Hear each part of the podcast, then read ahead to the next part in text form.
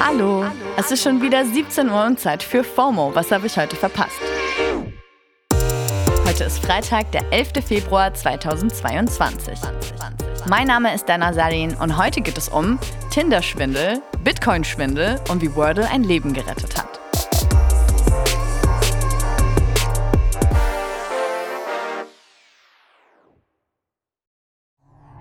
Es geht wieder steil aufs Wochenende zu und ich dachte, wir machen einfach mal wieder eine Ausgabe von Bingen am Freitag.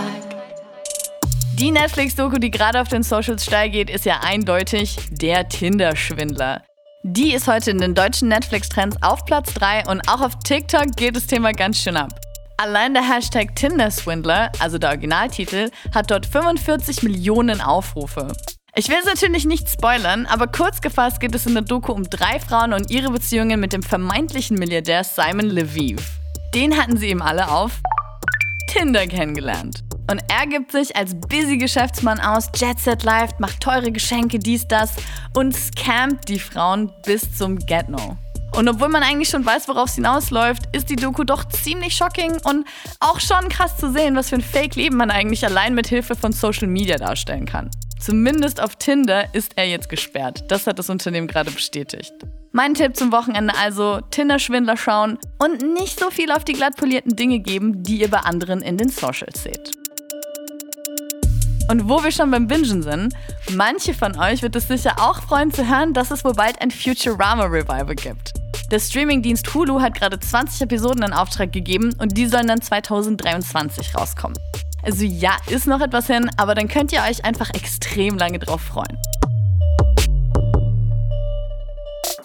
Die Rapperin Razzle Khan und ihr Mann freuen sich währenddessen wahrscheinlich eher weniger. Die beiden wurden nämlich gerade in New York festgenommen, weil sie versucht haben, eine Menge Bitcoins zu waschen. Also eine Menge. Das FBI hat 94.000 Coins beschlagnahmen können. Das entspricht mittlerweile einfach einem Rekordbetrag von 3,6 Milliarden Euro. Insgesamt 120.000 Bitcoins wurden 2016 bei einem Hack auf eine Kryptobörse geklaut. Damals waren die alle insgesamt nur 60 Millionen wert. Das Problem beim Bitcoin-Klauen ist halt, dass sie auf Blockchain basieren und diese Technologie macht es einfach unmöglich, irgendwas heimlich zu machen. Also alle Transaktionen sind ja öffentlich einsehbar. Das heißt, seit dem Klau konnte man auch immer nachverfolgen, wohin sich die Coins gerade bewegen, aber halt nicht, wer sie besitzt. Es ist auch noch nicht klar, ob das Ehepaar am Hack damals beteiligt war oder irgendwie anders an die Beute gekommen ist. Was jetzt aber feststeht, ist jedenfalls, dass sie versucht haben, die Coins irgendwie zu waschen und aufzuteilen. Also sie haben dazu scheinbar Briefkastenfirmen gegründet, Gold und NFTs gekauft, in andere Kryptowährungen umgetauscht, Geschenkgutscheine für Walmart geholt, aber sind jetzt eben doch aufgeflogen. Das Gold zum Beispiel haben sie halt an ihre tatsächliche Wohnadresse schicken lassen und für die Geschenkgutscheine ihre echten Namen angegeben. Also irgendwie so an einem der größten Bitcoin-Raube und Funde der Geschichte beteiligt, aber so richtig Criminal Masterminds sind sie dann doch nicht. Ich finde, das sind beides eh so interessante Charaktere. Also vor allem sie hat sowohl fürs Forbes-Magazin geschrieben, als auch Rap-Videos auf YouTube veröffentlicht und auch so Influencer-mäßige Unboxing-Videos gemacht. Ihr YouTube-Kanal ist mittlerweile übrigens down.